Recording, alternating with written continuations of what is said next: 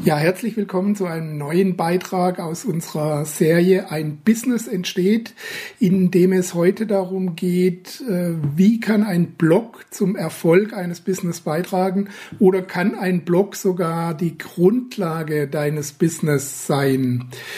Denn glaubt man einigen Online-Marketing-Gurus, dann ist ein eigener Blog ein Erfolgsgarant für ein modernes Business. Und in unserer Serie gehen wir solchen Mythen auf den Grund und testen sie auf Herz und Nieren.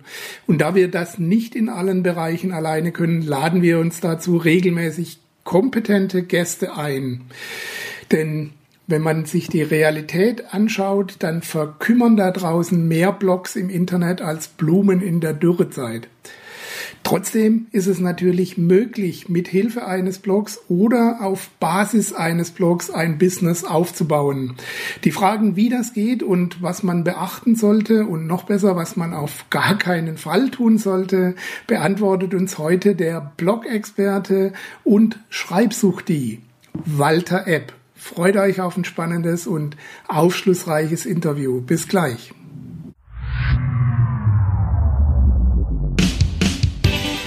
Herzlich willkommen auf dem Planeten Freiheit, deinem Ort für profitable Selbstverwirklichung, mit Beiträgen von und mit Gerd Ziegler.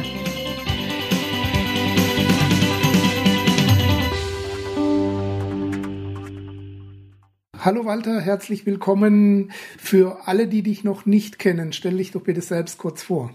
Ja, hallo Gerd, äh, danke für die Einladung. Ähm, ich bin Walter Epp, ich bin Blogger, Autor und dreifacher Vater. Und ich bin eigentlich Diplomjurist, habe also Jura studiert, das dann abgeschlossen, dann aber gemerkt, dass das nichts für mich ist und bin dann äh, Texter geworden, habe mich als Freelance-Texter selbstständig gemacht und habe dann den Blog schreibsuchti.de aufgebaut. Und seit 2016 lebe ich auch von dem Blog schreibsuchti.de, weil er gut läuft. Und seitdem bringe ich auch Menschen bei, wie man einen Blog führen kann, wie man einen Blog aufbauen kann und wie man sich auch selbstständig machen kann als Blogger. Okay. Juristische Grundbildung heutzutage im Internet auch kein Fehler. ja, als die DSGVO äh, ganz genau. heiß war, das war ein Thema. Da sind äh, ich habe so viele Mails sind bei mir auch reingekommen und ständig die Leute, Walter, du hast doch Jura studiert, sag mal, wie ist denn das da mit der DSGVO? Und dann sage ich, in der DS, äh, zum Thema DSGVO gibt es so äh, meist drei Arten von Menschen. Da gibt es die, die gar keine Ahnung haben, aber mega laut sind. Ja, dann gibt es die äh, mit Halbwissen, ja, die auch dann ihr ganzes Zeug verbreiten. Und dann gibt's die, die wissen, was eigentlich richtig ist, aber die haben nicht so eine große Plattform und genau. die hört dann keiner. Deshalb, und dann war ich immer so, ja, Leute, entspannt euch, ne? es wird nie so heiß gegessen, wie es gekocht wird. Ja.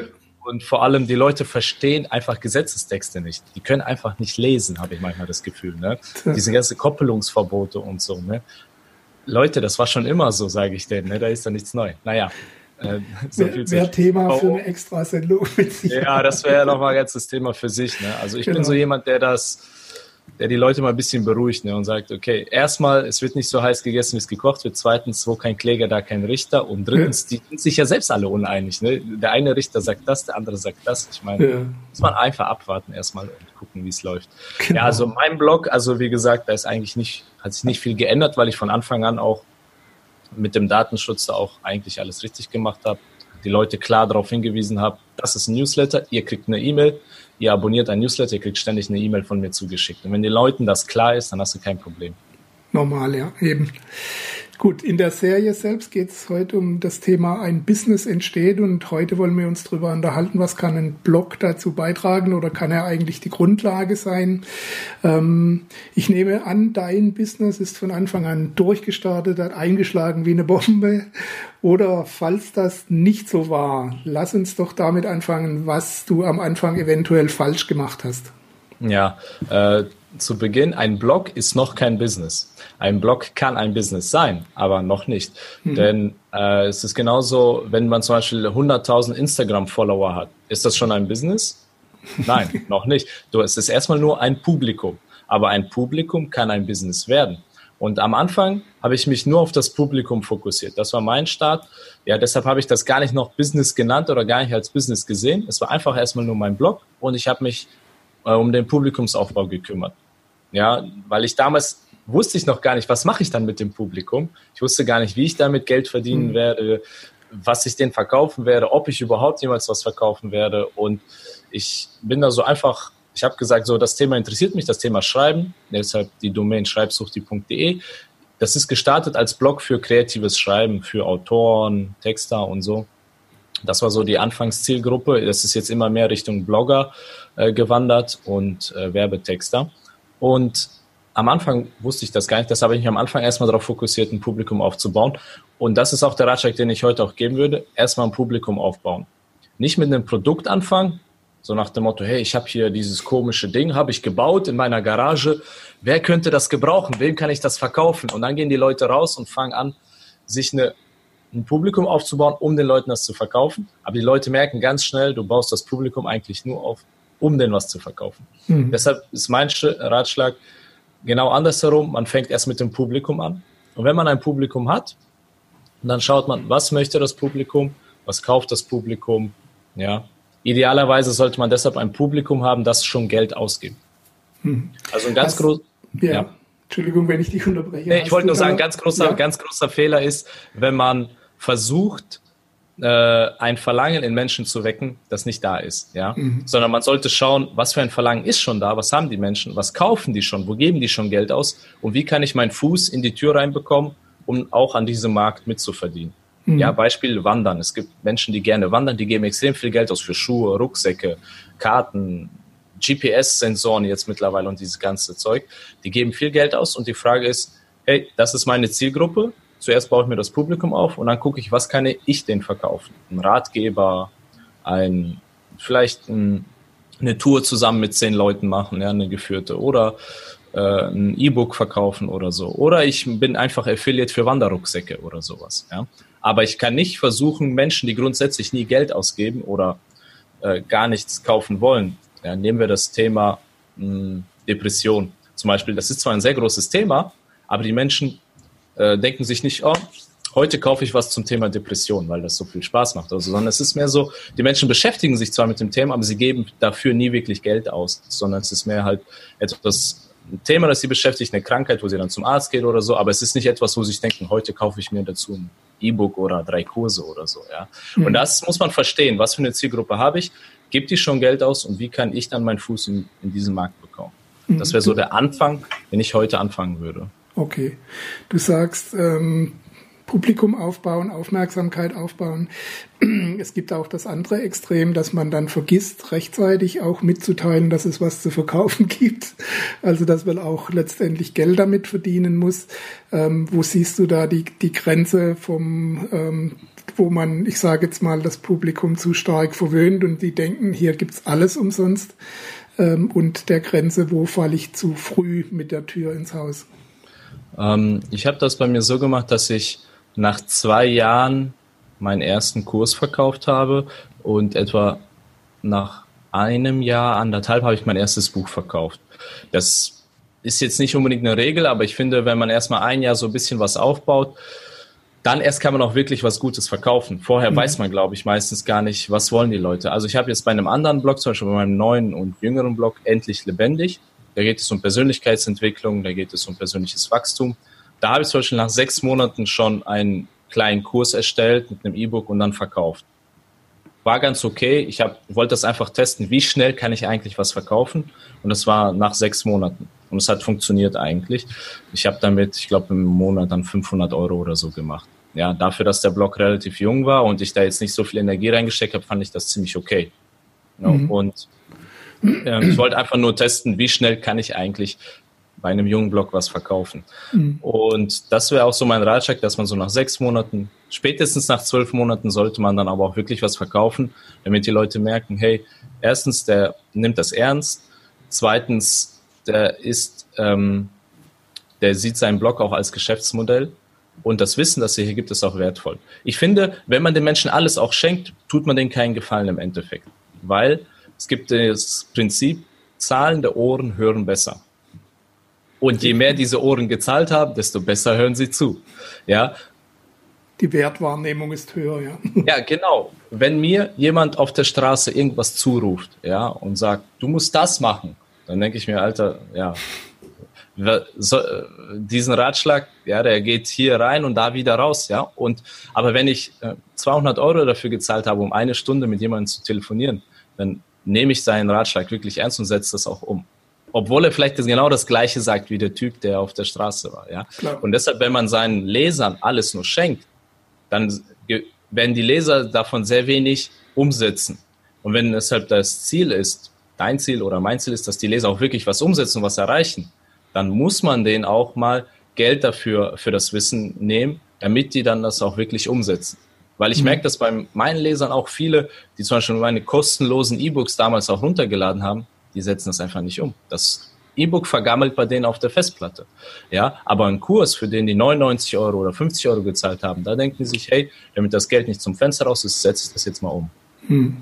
Wobei ich es bei Kunden auch schon erlebt habe, dass Menschen 500, 600 Euro bezahlen und sich nicht einmal einloggen in so einen Online-Kurs. Ja, das gibt's, gibt's auch. Ja. Gibt's tatsächlich alles. Ja, ich, ich glaube so, ähm, ich, bei so einem Paket, wo ich äh, auch mitgemacht habe, wo es dann viele Kurse gibt und so, ne, und da haben wir dann uns auch mal die Login-Rate angeguckt. Ich glaube, 25 Prozent haben sich nicht mehr eingeloggt. Ja. 25 Prozent, also das ist, ist im dreistelligen Bereich, ne, der Preis, und die Menschen loggen sich nicht mal ein. Das heißt, die Menschen haben ein starkes Verlangen zu kaufen, ja. aber nachdem das Gefühl, das sie durch den Kauf bekommen haben, reicht ihnen schon. Sie wollen gar nicht das Ergebnis haben, das sie durch das Wissen bekommen. Sie wollen nur dieses Gefühl des Kaufens erstmal haben. Ja. ist halt, für mich als Unternehmer sage ich, okay, ist halt deine Sache, ne? Ich meine, ich habe mein Geld ja bekommen. Aber es ist halt schade, wenn man Andererseits erstelle ich ja auch Inhalte, weil ich das Ziel habe, dass die Leute das auch umsetzen. Ja, und damit auch eine, eine Geschäftsbeziehung ins, entstehen kann, eine fruchtbare. Ähm, ist natürlich besser, aber Einfluss hat man natürlich keinen drauf, was die Leute draus machen. Äh, okay, ich möchte nochmal zurückkommen auf den, auf den Punkt, wenn jemand auf Basis eines Blogs ein Business aufbauen möchte. Sechs bis zwölf Monate bis zum ersten Rücklauf, also nennenswerten Rücklauf, bis das Business in Gang kommen kann, klingt zunächst mal relativ lang. Ähm, Gibt es tatsächlich dann nur die Möglichkeit, das nebenher, also neben einer anderen Tätigkeit oder wenn man ein anderes Angebot noch hat oder noch einen anderen Beruf hat? Oder gibt es auch eine Möglichkeit, äh, direkt schneller durchzustarten? Welche Reihenfolge wäre dann sinnvoll? Ähm, also sechs bis zwölf Monate, das finde ich erstmal nicht so lang, wenn man bedenkt. Ähm, wenn man sonst keine Einnahmen ja, hat, ist ja, ja, klar, okay, wenn man sonst keine Einnahmen hat, ja. Deshalb, äh, ja. ich habe den Blog nebenbei betrieben auch. Ich war, ja. meine Haupteinnahme war äh, Werbetexten und Freelance-Texting. Also ich war okay. äh, Freelance-Texter. Ich habe mich 2014 als Freelancer selbstständig gemacht, als Texter. Habe dann für Webseiten getextet, für andere für Magazine. Ja. Und ähm, da war dann, äh, da war meine Haupteinkommen. Und deshalb, äh, weil ich Freelancer war, hatte ich halt keine Fünf-Tage-Woche, sondern ich konnte mir meine Zeit selbst einteilen, deshalb hatte ich auch Zeit, an dem Blog zu arbeiten. Deshalb mhm. viele Kreative, die jetzt zu mir kommen, denen rate ich das Gleiche. Also zum Beispiel Fotografen, Videografen, Texter, ähm, äh, Fitnesscoaches oder so, ja, oder Ernährungsberater, dann sage ich, ich arbeite als Freelancer und versuch dir möglichst zwei Tage die Woche freizuhalten für deinen Blog, für deine Internetseite, um da ein Publikum aufzubauen. Damit du langfristig das Gewicht der Einnahmen verschieben kannst, weg von der Dienstleistung hin zu den Produkten, die du verkaufst, oder? Ich nenne es Hebel, ja, also man muss es ja hebeln später dann seine Zeit. Das heißt, dass du nicht mehr eine 1 zu 1 Betreuung machst, zum Beispiel als Fitnesscoach, sondern dass du dann ein Seminar mit zehn Leuten machst oder einen Workshop mit zehn Leuten. Ja, und dann hast du das schon gehebelt. Mhm. Das ist so das Ziel. Deshalb ist mein Ratschlag immer, finde eine Einkommensquelle, die dich nicht ganz einnimmt, keine 40-Stunden-Woche hat oder so, sondern 80 Prozent Stelle oder halbe Stelle von mir aus und dann arbeite die restliche Zeit an deinem Blog. Okay. Ähm, grundsätzlich gibt's ja neben dem, man stellt sich ja immer vor, äh, man hat einen Blog und schreibt und dann ist gut. Tatsächlich gehört ja auch selbst am Anfang, wenn es äh, in Anführungsstrichen nur um die Lead-Generierung, den Aufbau äh, einer Community geht, äh, geht's ja auch immer um Marketing und viele andere Aufgaben nebenher. Wie sollte man hier einteilen, also Zeit, die, die knappe Zeit, die man dann hat, wenn man es nebenher macht, ähm, wie viel Zeit zum Schreiben, wie viel Zeit für Marketing und andere Aufgaben? Ähm, zu Beginn sollte man mindestens 50-50 machen. Das heißt 50 Prozent in den Content, den man mhm. erstellt und 50 Prozent ins Marketing. Manche sagen sogar 20 Prozent in den Content, aber 80 Prozent ins Marketing. Klingt zwar nach einer schönen Zahl, aber erfahrungsgemäß funktioniert das nicht, weil wenn du nur 20 Prozent in deinen Content steckst, ist der Content so dünn mhm. und schlecht, dass du, du kannst du Marken vermarkten, so viel du willst, das bringt nichts. Deshalb würde ich sagen, 50-50 ist am Anfang gut. Später wird der Marketingaufwand weniger, wenn, das ist ja dieser Lawineneffekt. Ne? Also ich mache jetzt deutlich weniger Marketing als damals. Ja, aber 50-50 würde ich schon sagen. Das heißt, wenn man für einen Blogartikel etwa drei Stunden braucht, man hat drei Stunden den geschrieben, sollte man versuchen, drei Stunden den zu vermarkten. Was? Wie vermarktet man einen Blogartikel? Ja. Punkt Nummer eins ist, man sollte sich so schnell wie möglich mit den großen Jungs der Branche anfreunden und die irgendwie kennenlernen.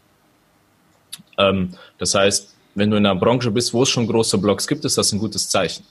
Ja, viele haben Angst davor oder denken sich, ist schon überbevölkert. Es hat einen Grund, warum da so viele Menschen sind. Es hat einen Grund, warum es große Blogs gibt, weil die Nachfrage da ist. So, und wenn es da große Blogs gibt, große Blogger, Bloggerinnen, dann wäre mein Anfang, ich würde mich mit den Menschen anfreunden, mit denen eine Beziehung aufbauen. Wie macht man das? Am besten kauft man deren Produkte. Ja, ist wieder ein Geldinvestment, ja, aber äh, wie, wie öffnest du am schnellsten die Tür zu irgendeinem Influencer, wie man heute sagt, oder einem mhm. anderen Blogger? Oder wie kommt man, wie kommt ein Leser heute am leichtesten an mich dran? Indem er einen Kurs von mir kauft und dann hat er Support, dann hat er Zugang zu mir, dann kann er mit mir reden und dann bin ich für ihn da, weil das ist dann mein Kunde. Ich kümmere mich dann um den. Und das ist der schnellste Weg, um erstmal in den ersten Kontakt reinzukommen und dann weiter kann man dann sagen, hey, ich hab, baue hier übrigens auch gerade meinen Blog auf.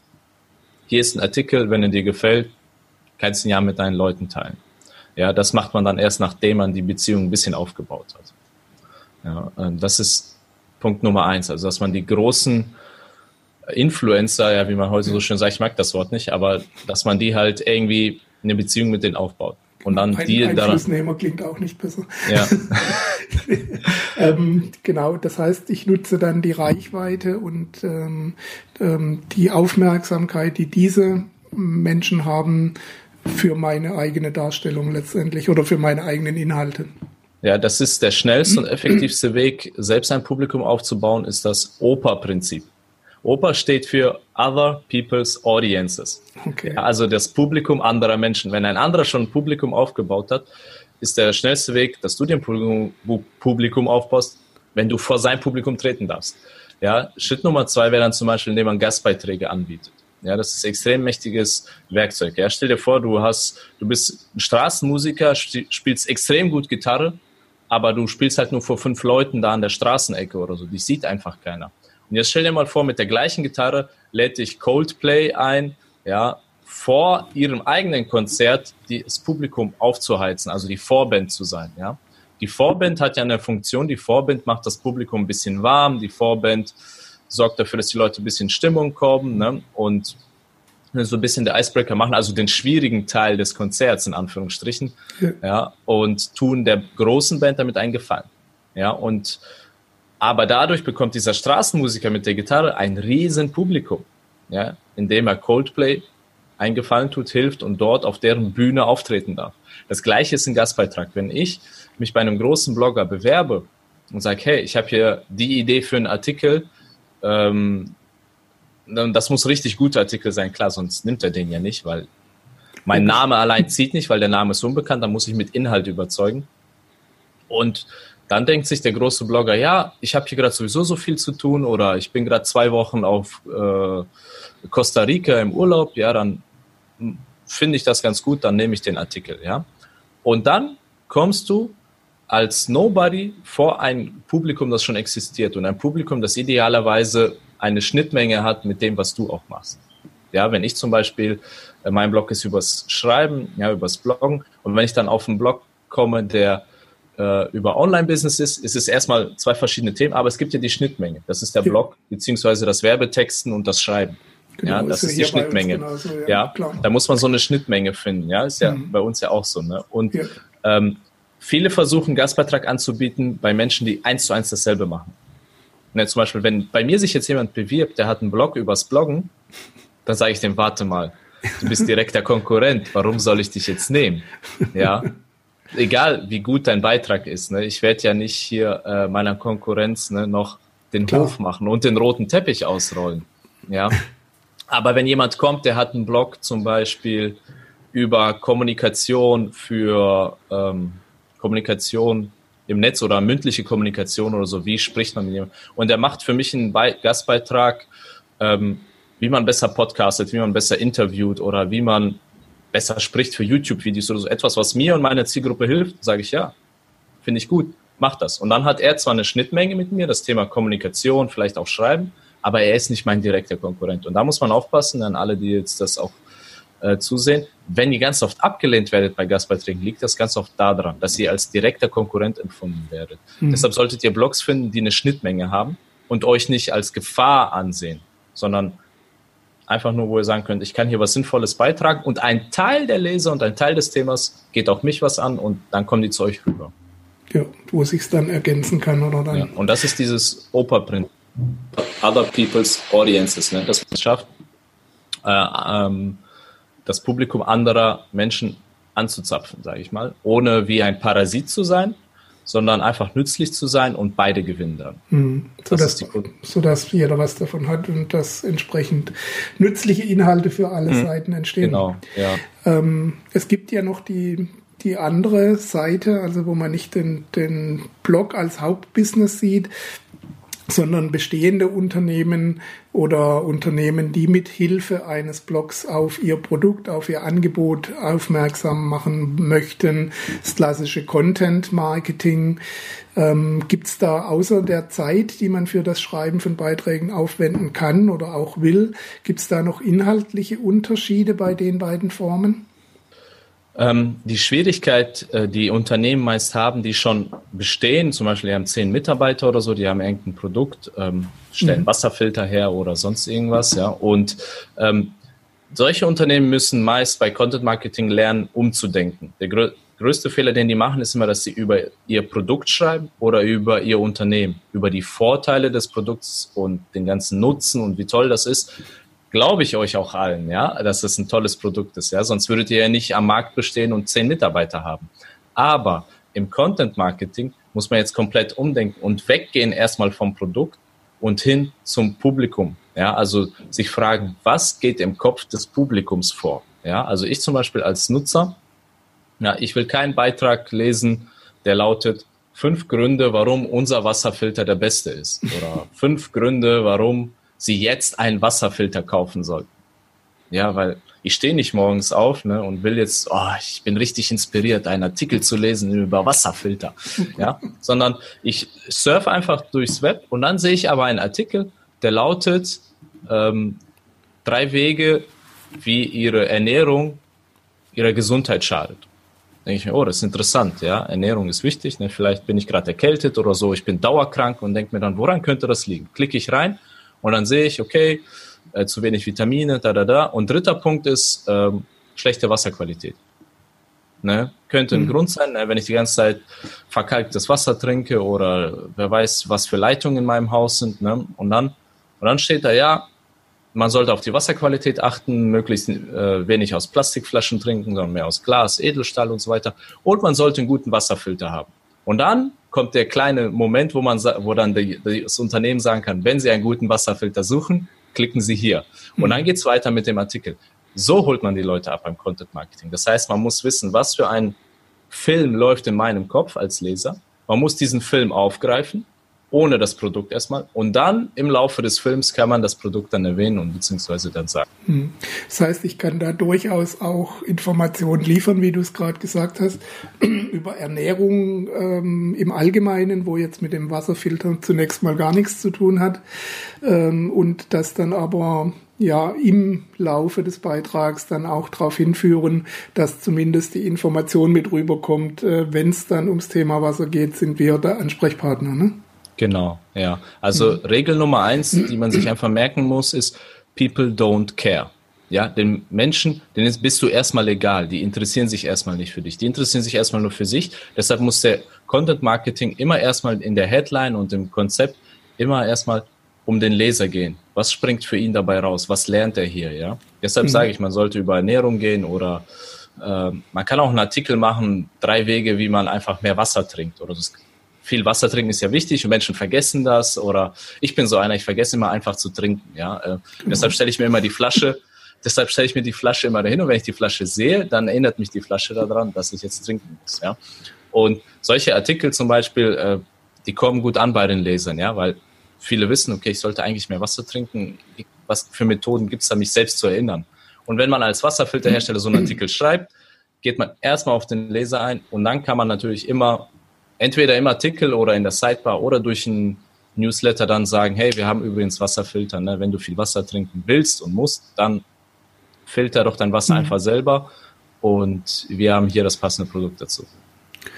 Ähm, wenn ich mit Kunden im Bereich Online-Marketing arbeite, wo auch das Thema Blog dann zur Sprache kommt, dann kommt ein Bedenken immer, das ist das Thema Zeit, das bei Unternehmern nun mal nicht so riesig vorhanden ist, jedenfalls nicht bei gut gehenden Unternehmen. Und ähm, wie viel Zeit muss denn so also der, der es selber macht zumindest, wie viel muss der grob einplanen, damit er auch wirklich nennenswert äh, zur Kundengewinnung beitragen kann mit seinem Blog. Mhm. Ähm, ist natürlich, kommt darauf an, wie ambitioniert man ist und was für Ergebnisse man sehen möchte. Ich sage als Daumenregel einfach immer zehn Stunden pro Woche. Mhm. Ja, also das ist aber, das sage ich Menschen, die einen Blog aufbauen wollen, von dem sie in Zukunft später leben wollen. Ja, wenn man sagt, ein Blog ist nur eins von vielen Marketinginstrumenten, kann man sagen, okay, dann machen wir acht Stunden die Woche, also einen Arbeitstag äh, bestellen wir einen Freelancer, der einmal pro Woche kommt und dann den ganzen Tag daran arbeitet oder so. Oder wir stellen auf halbe Stelle irgend so einen Marketing-Typen ein, der das dann bei uns dann macht. Ja, also so acht bis zehn Stunden pro Woche würde ich einplanen, damit es realistisch ist, weil alles, was da drunter ist, wird schwierig, relevante, gute Inhalte zu erstellen. Klar kann man den Blog dann so ein bisschen pflegen oder so, aber wirklich gute Inhalte ähm, schafft man, glaube ich, nicht. Ne? Und das dann noch zu vermarkten und so. Das ist ja, äh, also unwahrscheinlich. Ich denk, den Rat können wir komprimiert dann auch weitergeben. Wer so ein Blog oder eigentlich gilt es für alle Medien, äh, für sein Marketing ernsthaft nutzen will, der muss das auch fest in seine zumindest Wochenablauf einplanen, äh, dafür auch regelmäßig Zeit aufzuwenden. Oder würdest du sagen, es geht auch irgendwo, wenn man es unregelmäßig macht? Also unregelmäßig. Unregelmäßigkeit geht gar nicht, weil mhm. die Menschen dich dann einfach nicht ernst nehmen und die Menschen, selbst wenn du mal einmal einen guten Artikel landest, bist du nur so eine Eintagsfliege. Das heißt, die Menschen kommen und sind wieder weg. Und wir wissen ja, die Menschen kaufen auch nicht beim ersten Kontakt. Die abonnieren vielleicht auch nicht sofort beim ersten Kontakt, sondern die werden einmal auf dich aufmerksam. Später läuft ihnen wieder ein Artikel von dir über den Weg. Und wenn sie dann den dritten, dritten Artikel von dir sehen, der in Facebook geteilt wird oder bei Google erscheint, dann denken die sich, hey, schon wieder dieser Walter, was ist das eigentlich? Ne? Und dann abonnieren die oder und denken sie, oh, ständig dieser Wasserfilterhersteller, das scheint gut zu sein. Ja? Und deshalb Regelmäßigkeit ist extrem wichtig und ich habe das einfach so gemacht, dass ich immer zwei Stunden jeden Tag äh, gemacht habe und wenn das fünf Tage die Woche sind, hat man schon seine zehn Stunden voll. Ja, wenn man weiß, was man zu tun hat und relativ produktiv schreibt, schafft man ziemlich viel in diesen zehn Stunden. Ja, okay. Das darf man nicht unterschätzen. Ja, aber Regelmäßigkeit ist extrem wichtig. Gut. Dann nochmal ganz kurz zurück zu den Vollzeit-Bloggern, also der ein, Blog-Business aufbauen möchte. Was kann der dann konkret tun, wenn er sich ein Publikum aufgebaut hat, äh, um Geld zu verdienen? Was sind die Hauptmöglichkeiten, die er hat? Mhm. Ähm, zuerst sollte man schauen, ähm, was die schon kaufen. Daran sieht man, was das Verlangen des Publikums ist. Ja, das ist extrem wichtig. Also Punkt Nummer eins ist, finde heraus, was das Verlangen deiner Leser oder deiner Zielgruppe ist. Ähm, wenn du jetzt YouTube hast oder sonst was, dann sind es keine Leser, sind es Zuschauer, aber die haben grundsätzlich alle ein Verlangen. Ja, und für dieses Verlangen geben sie in der Regel Geld aus. Ja, äh, der größte Fehler, den man machen kann, ist, dass man etwas entwickelt, was die Menschen brauchen.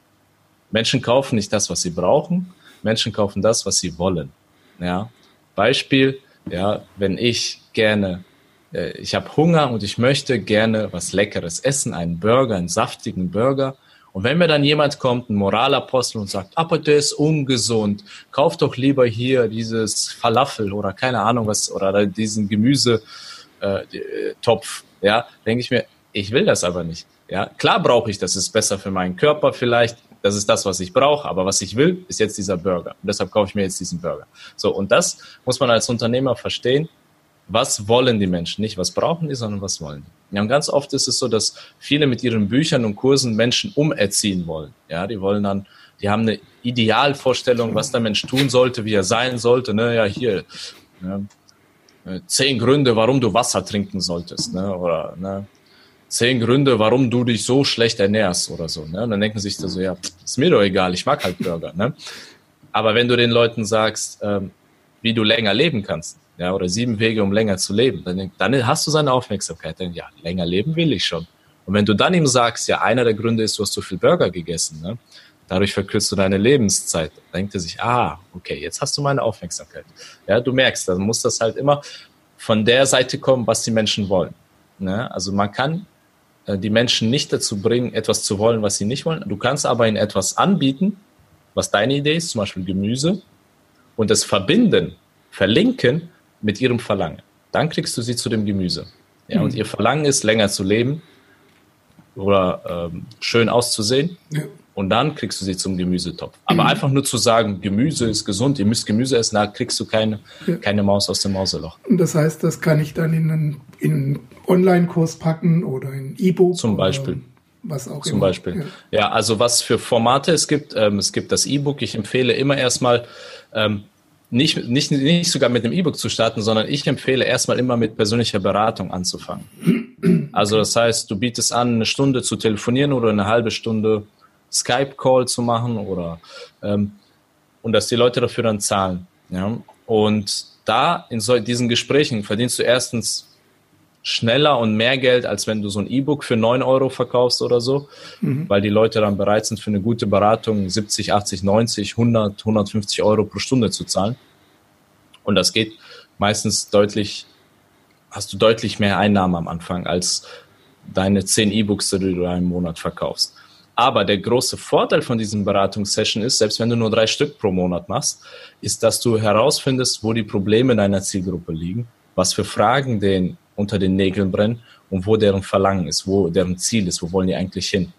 Und wenn du das in diesen Beratungssession äh, auch herausbekommst, kannst du darauf, äh, daraus dann das zweite Produkt machen, das wäre das E-Book. Ja, und ein E-Book ist äh, relativ geringes Zeitinvestment und relativ geringes finanzielles Investment. Deshalb würde ich damit erst anfangen. Und wenn man sieht, okay, das verkauft sich gut, dann würde ich das weiter ausbauen und daraus einen Kurs machen. Und der ist dann höherpreisig. Und das richtige Geld verdient man dann meist erst mit dem Kurs. Also das mhm. richtig gute Geld.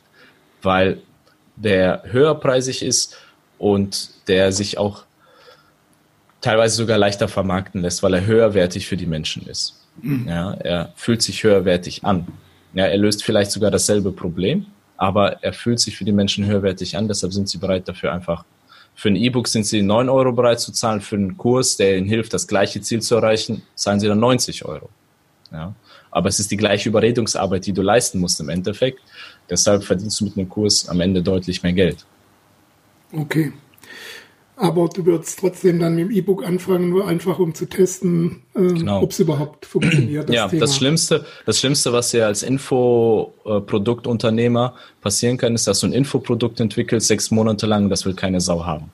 Mhm. Ja, das okay. ist dann, äh, weil du, du hast Videos gedreht, du hast äh, Konzepte erstellt, PDFs gemacht und alles, ne, und dann drückst du auf äh, Start und nichts passiert, ne, keiner will's haben. Und das ist extrem viel Entwicklungszeit und Geld, was dann in den Sand gesetzt wurde. Deshalb würde ich erstmal mit einem E-Book anfangen. Ja, und wenn man dann zwei, drei E-Books hat, wird man schon schnell merken, wohin der Hase läuft, wo das Verlangen der Zielgruppe ist. Mhm. Ja, also okay. das war bei mir auch so. Mein erster Kurs war übers Gastbloggen. Es war so eine Mischung aus E-Book und Videos.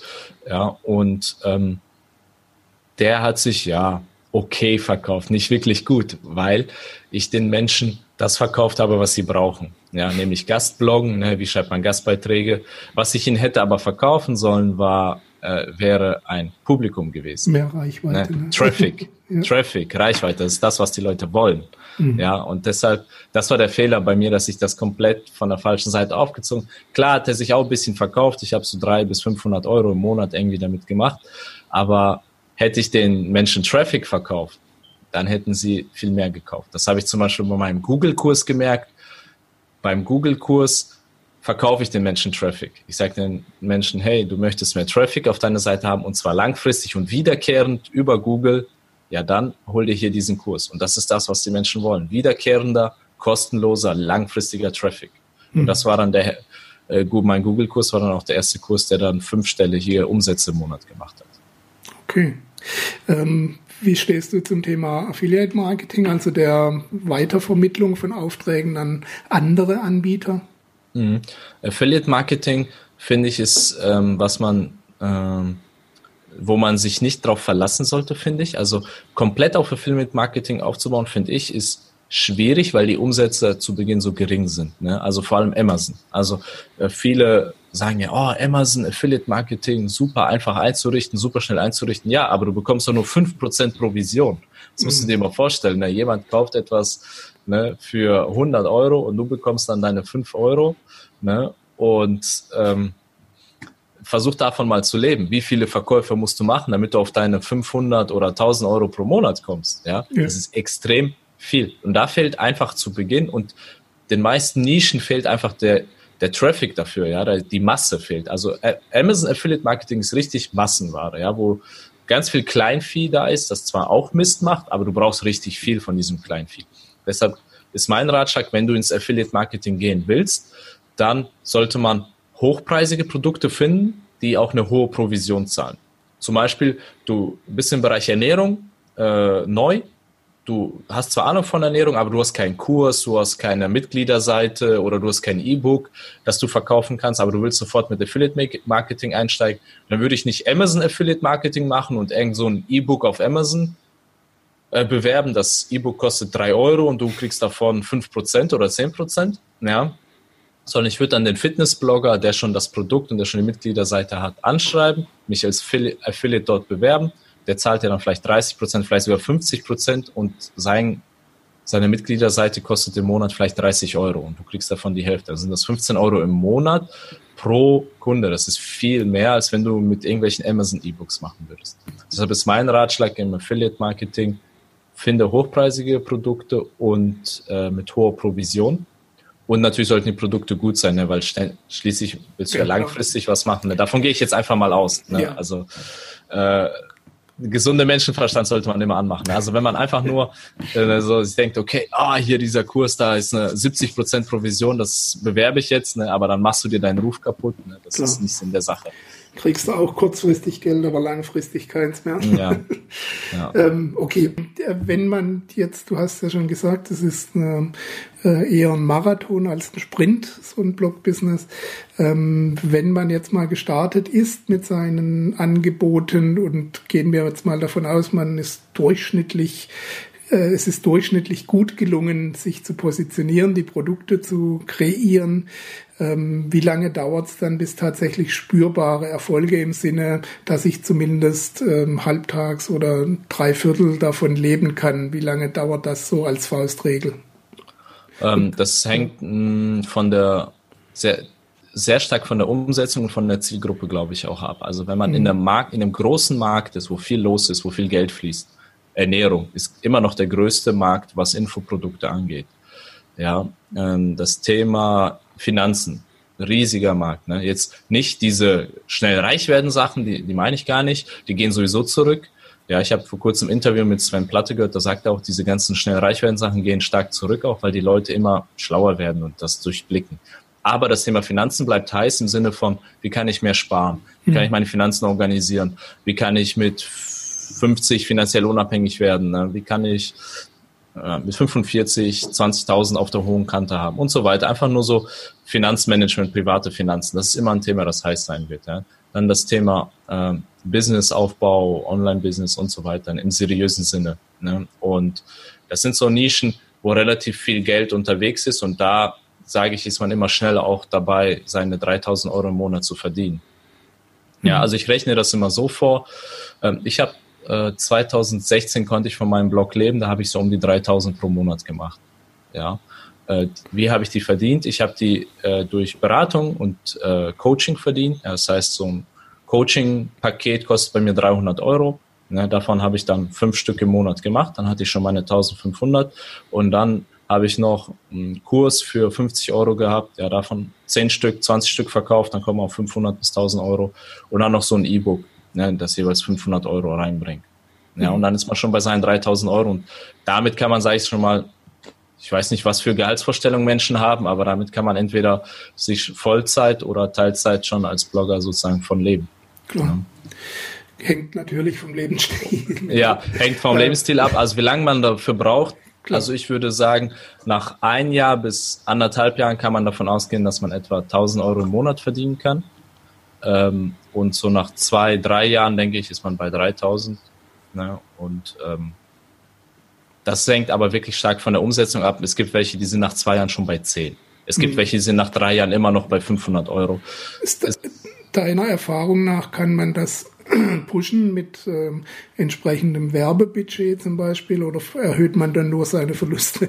Mm, ja, ich weiß nicht. Ich glaube, ich habe selbst nie mit bezahlter Werbung richtig gearbeitet, deshalb kann ich dazu jetzt nichts sagen. Also ich bin mhm. immer so ein Fan gewesen von organischem Aufbau, weil das halt kostengünstig ist und langfristig und ähm, den Traffic heutzutage muss man sich verdienen. Ja, also wenn man den sich aber auch verdient hat, dann bleibt er auch. Und das ist auch ein Name, den man sich aufbaut. Ja, dann steht, ähm, weil warum muss man Menschen, warum muss man bezahlen, damit ein Content gezeigt wird? Weil er ja offensichtlich nicht gut genug ist, dass er kostenlos gezeigt wird. Ja, und das ist meistens so, lieber würde ich den Content dann ein bisschen besser machen und irgendwie versuchen, organisch den zu vermarkten durch Kontakte, durch Facebook-Gruppen, durch andere Influencer, Gastbeiträge, Podcast-Interviews und so.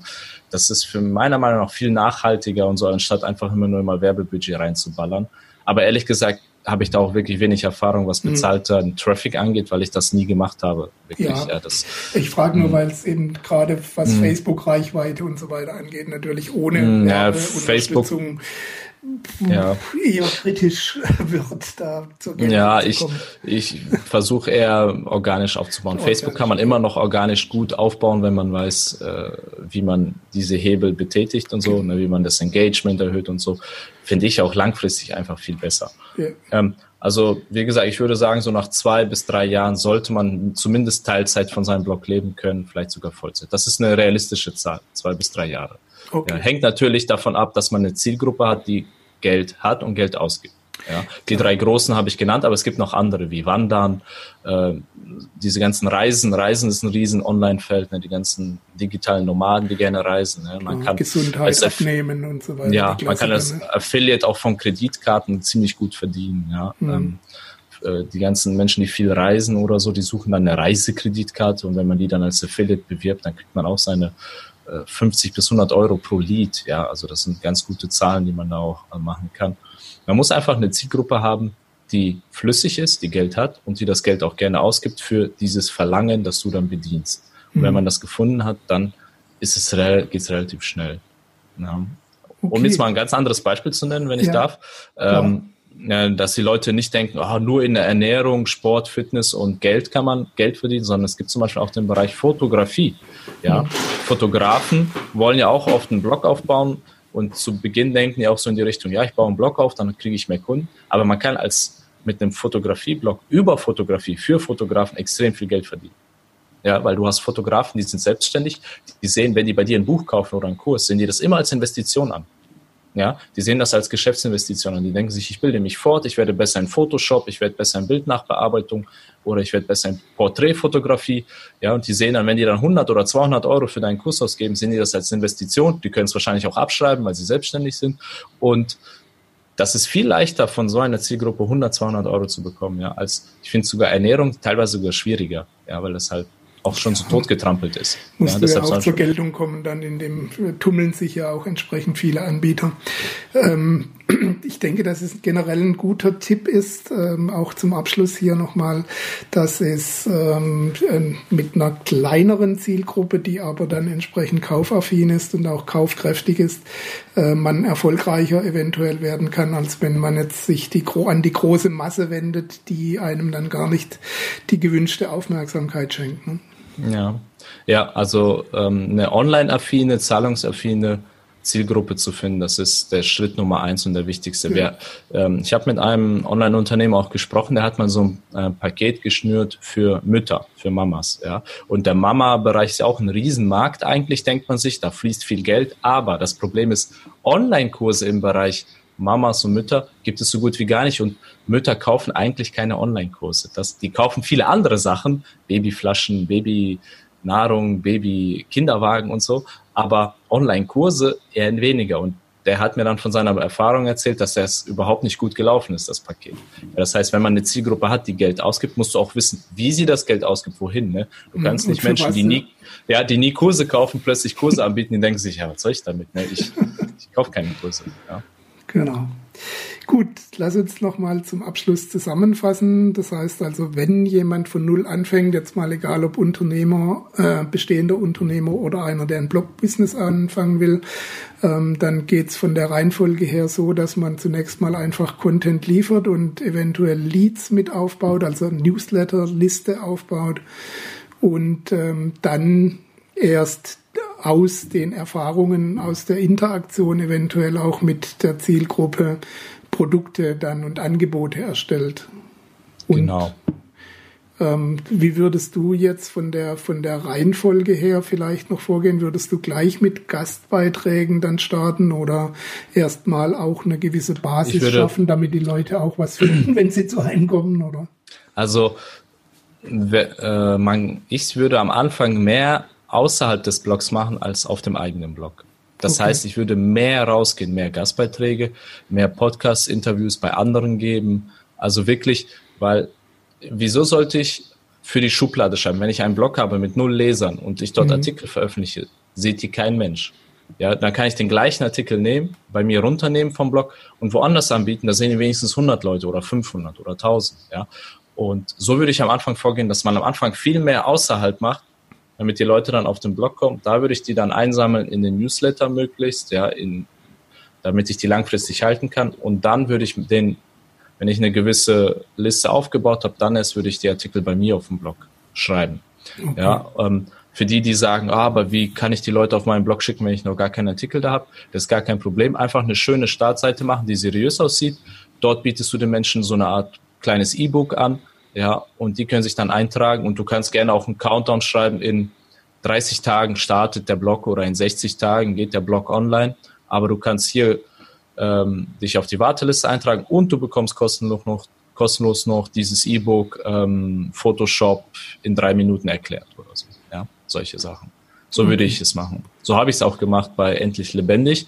Ja, das ist dieser Blog über Persönlichkeitsentwicklung hatte ich zuerst nur eine Landingpage, eine Startseite mit einem mhm. kostenlosen E-Book und dann bin ich rausgegangen, habe ein paar Gastbeiträge geschrieben und als ich dann, ich glaube, 400, 500 Leute in der E-Mail-Liste drin hatte, dann habe ich erst bei mir gestartet. Was zur Folge hatte, dass mein allererster Blogartikel auch sofort schon Leser hatte, Kommentare, der hatte irgendwie okay. 20 Kommentare sofort ne, am ersten Tag. Und das ist natürlich ein ganz anderes Gefühl, so einen Blog zu starten. Klar, natürlich hat man eine andere Basis logischerweise ähm, und kann auf eine gewisse Liste auch zurückgreifen schon mal.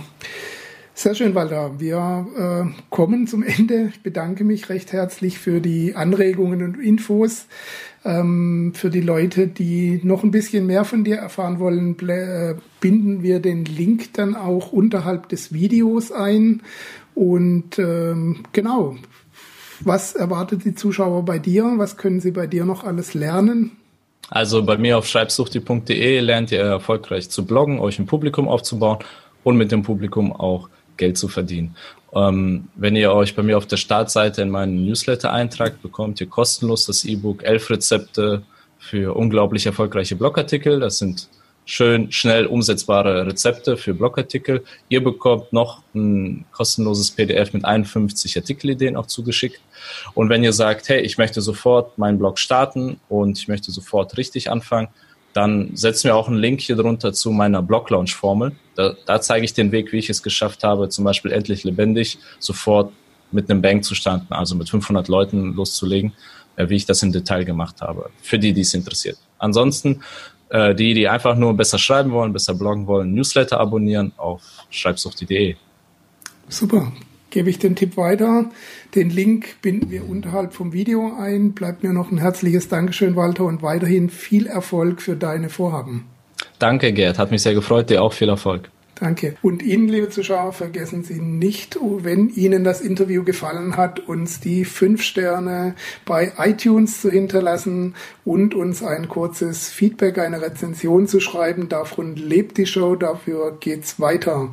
Wir hören uns dann wieder bei der nächsten Ausgabe. Und wie gesagt, Sie finden alle Links in, auf der Website auch bei planet-freiheit.de. Bis dahin. Ciao. Das war dein Podcast für profitable Selbstverwirklichung. Wenn dir die Inhalte der Show gefallen haben, dann bewerte sie bei iTunes mit 5 Sternen und gib uns eine kurze Rezension. Damit hilfst du dem Planet Freiheit, auf Sendung zu bleiben. Bis bald.